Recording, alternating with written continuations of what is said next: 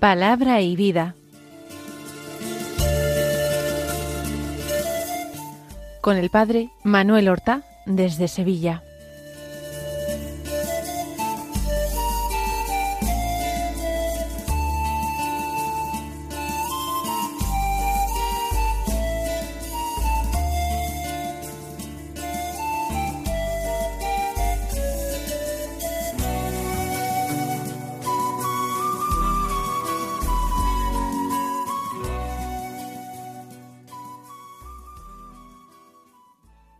En el nombre del Padre y del Hijo y del Espíritu Santo. Amén. Alabados sean Jesús y María. Muy buenos días, queridos amigos, oyentes de Radio María y seguidores del programa Palabra y Vida. Estamos en la cuarta semana del tiempo ordinario. Pero es 2 de febrero. Y este día la Iglesia celebra una fiesta del Señor la fiesta de la presentación de Jesús en el templo. Se celebra precisamente a los cuarenta días del nacimiento de Jesús, cuarenta días después del 25 de diciembre, porque según la ley de Moisés, todo primogénito varón a los cuarenta días de su nacimiento tenía que ser presentado en el templo del Señor y rescatado por medio de la ofrenda de un sacrificio sustitutorio. Podía ser eh, un animal que en el caso de los pobres era una pareja de palomas o de tórtolas. Jesús, niño, fue llevado por José y María al templo, y así nos lo narra el Evangelio, para realizar, para cumplir con él este rito. En muchos lugares esta fiesta se llama la fiesta de la Candelaria y en la liturgia de la misa existe un hermoso rito con una procesión con velas o candelas encendidas. Y esto porque en el templo Jesús fue reconocido, encontrado, saludado por el anciano Simeón, que oró a Dios diciendo, Ahora Señor, según tu promesa puedes dejar a tu siervo irse en paz, porque mis ojos han visto a tu Salvador, a quien has presentado ante todos los pueblos, luz para alumbrar a las naciones y gloria de tu pueblo Israel.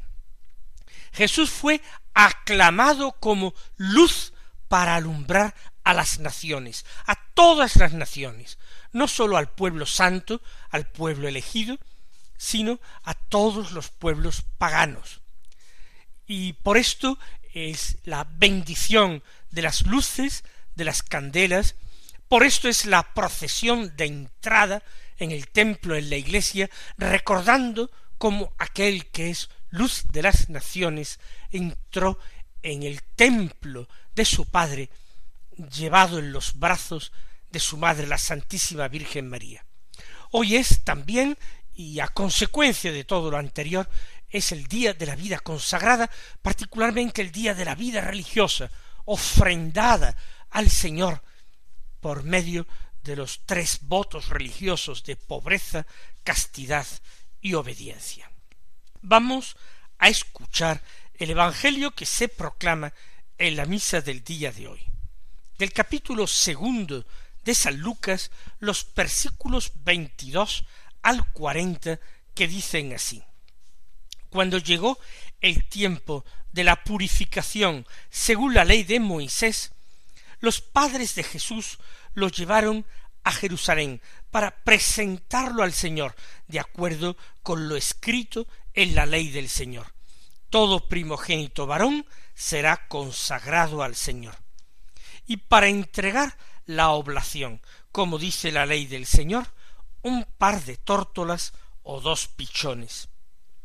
Vivía entonces en Jerusalén un hombre llamado Simeón, hombre justo y piadoso, que aguardaba el consuelo de Israel, y el Espíritu Santo moraba en él. Había recibido un oráculo del Espíritu Santo, que no vería la muerte antes de ver al Mesías del Señor. Impulsado por el Espíritu, fue al templo.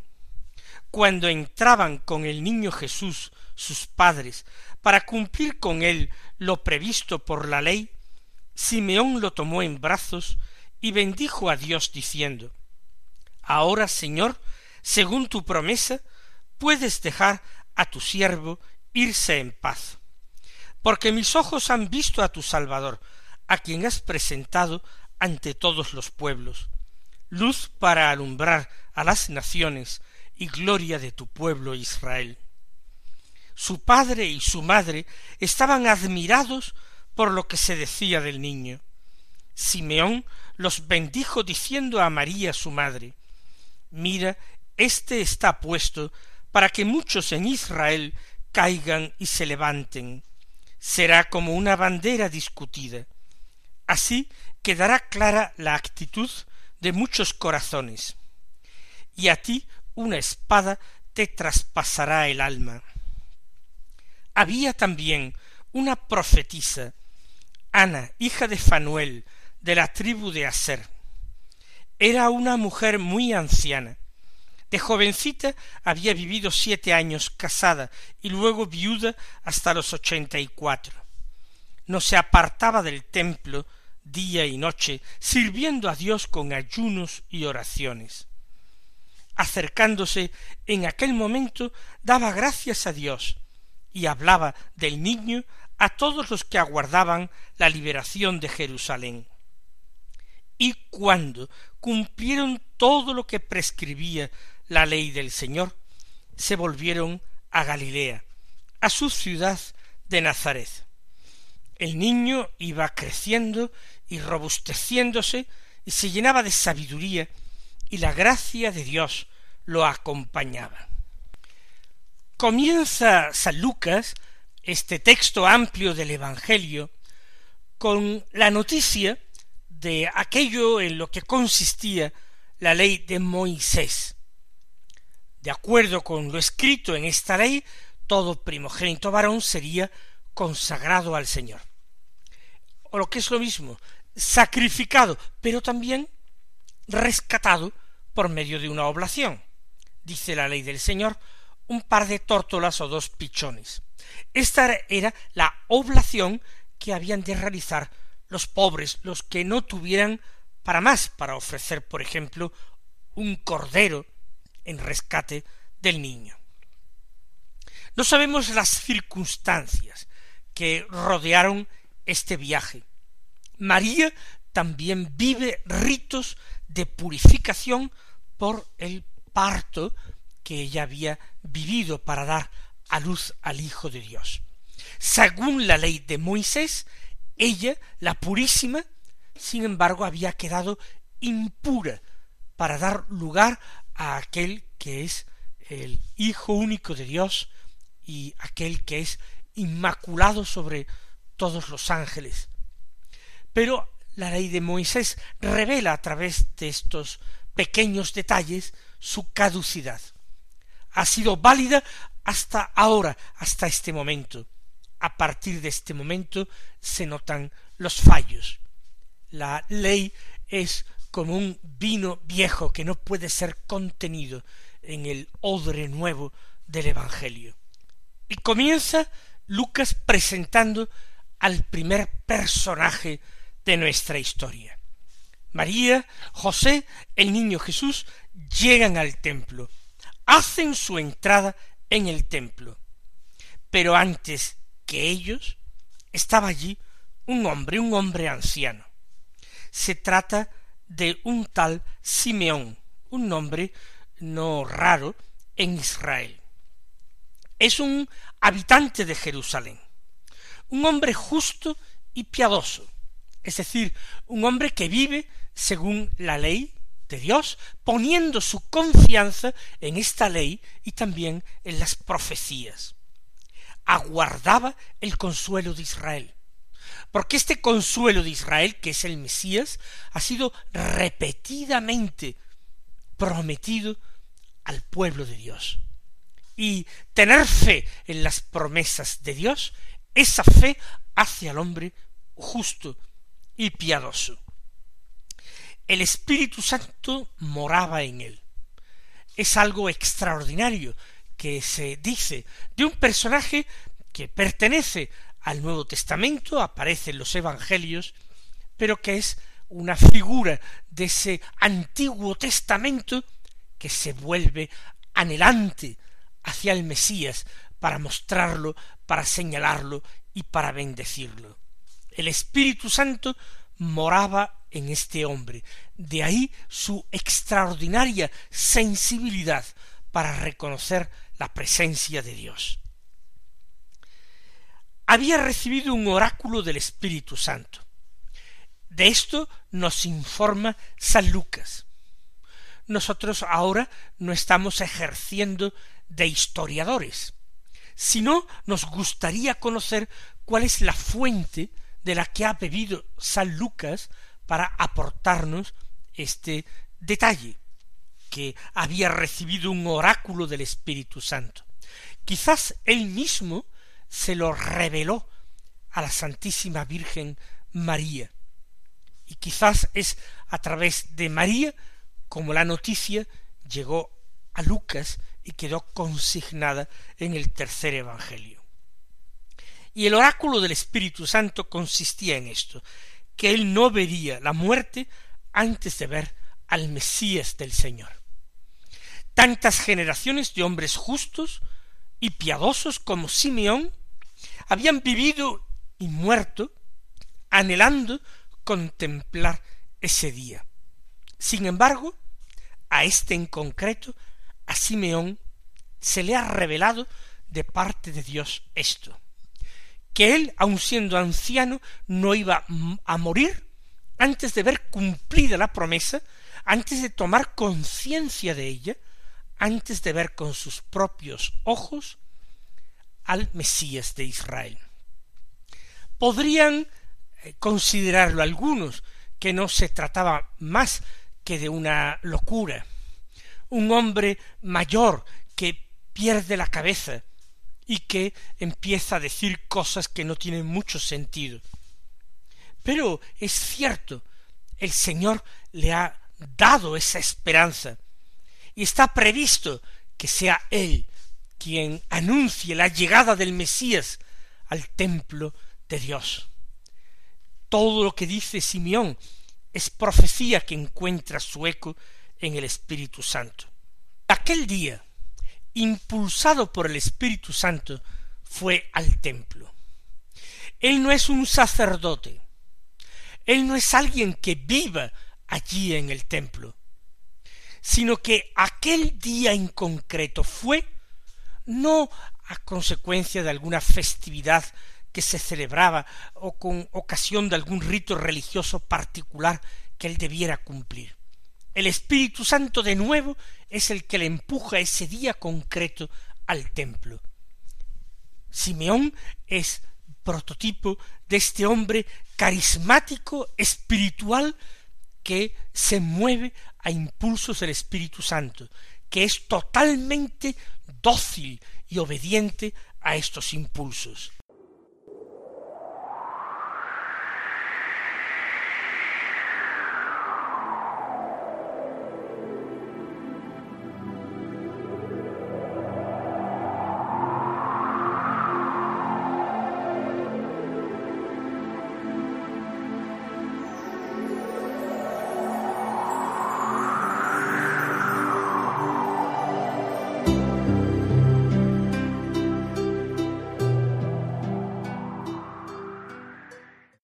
Cuando entraban con el niño Jesús sus padres, para cumplir lo previsto por la ley, Simeón lo tomó en brazos y bendijo a Dios.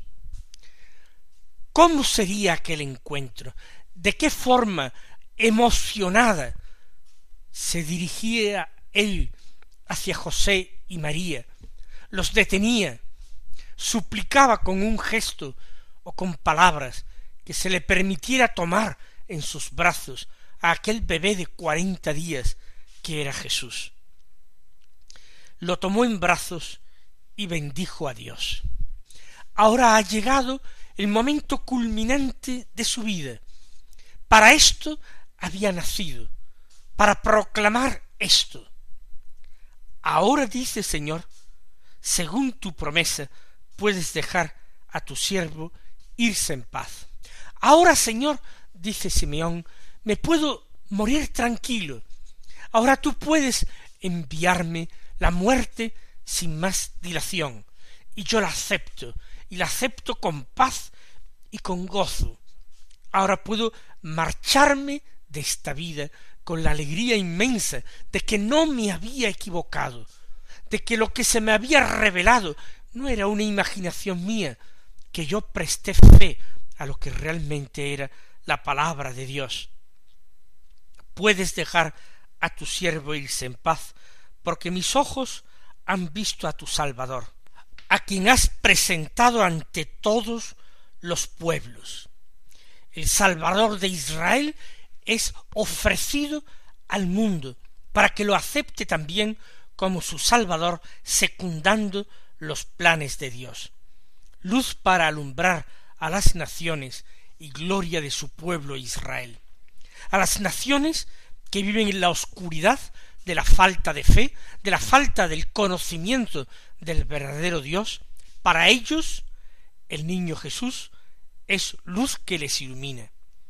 Y para su pueblo Israel es gloria. Es gloria porque es el cumplimiento de todo lo anunciado y prometido a este pueblo. Porque él saca veraces, da la razón a todos los que lo precedieron, a los patriarcas, a los profetas, a todos los justos del Antiguo Testamento que habían esperado en él. Por eso es gloria de tu pueblo Israel. Ante esto, los padres de Jesús, María y José, estaban admirados por lo que se decía del niño. No podían imaginarse siquiera que allí en Jerusalén alguien iba a reconocer al niño sin haber tenido ninguna noticia por vía natural de él. José y María pensaban que nadie conocería en Jerusalén la existencia del niño. Y he aquí este profeta que lo está anunciando y aclamando. Pero la profecía de Simeón no ha terminado. Ahora él se dirige particularmente a María, la madre de Jesús. Y así como el ángel Gabriel le anunció quién iba a ser aquel niño, el Señor Dios le dará el trono de David su padre, reinará sobre la casa de Jacob para siempre, y su reino no tendrá fin, ahora Simeón también anuncia a María. Este está puesto para que muchos en Israel caigan y se levanten, será como una bandera discutida. Es decir, frente a este niño no se podrá permanecer indiferente.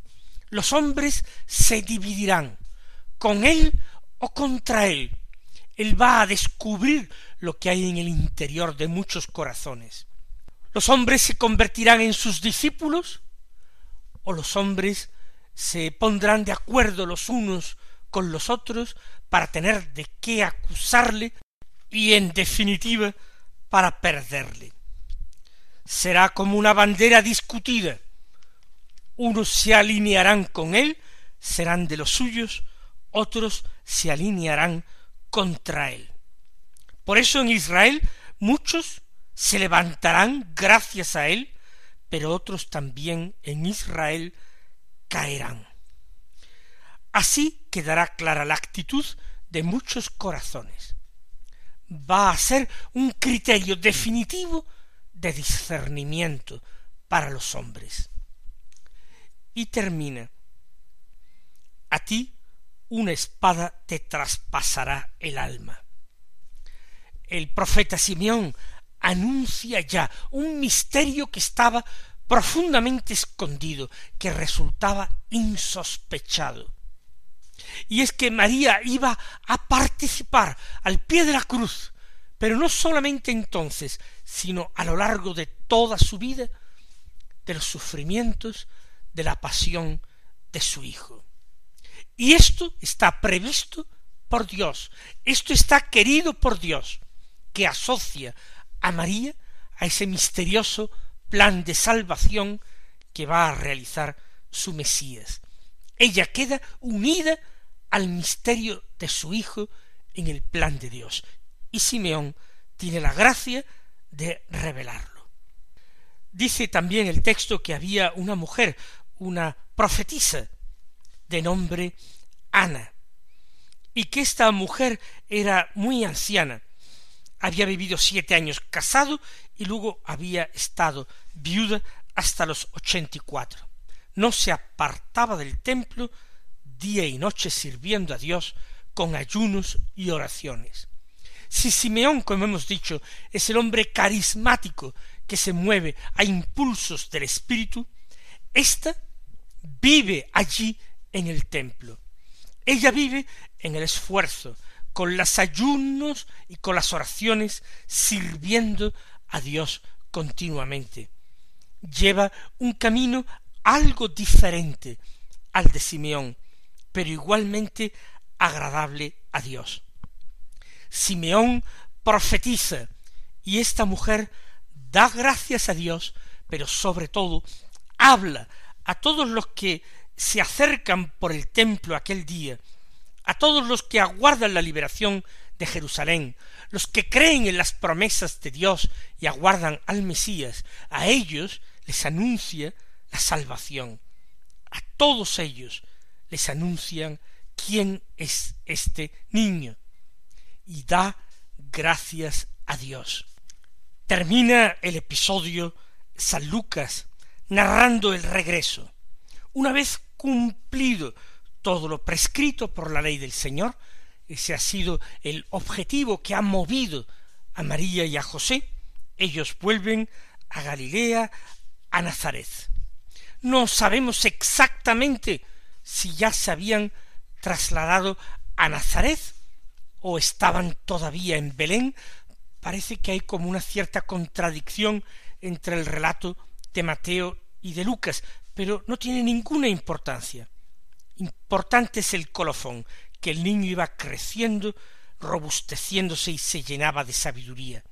El Hijo de Dios se somete también no sólo a la ley positiva de los hombres, a la ley de Dios, a la ley de Moisés, se somete a las leyes de la naturaleza y a las leyes de la sociedad.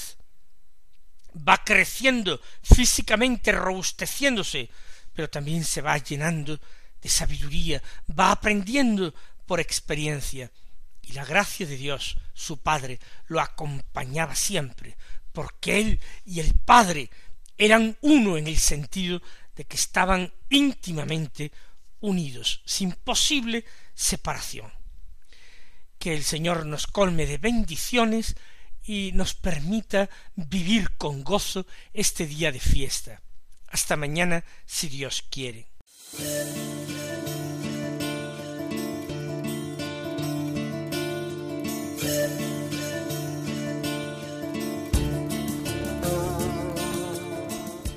Han escuchado en Radio María Palabra y Vida,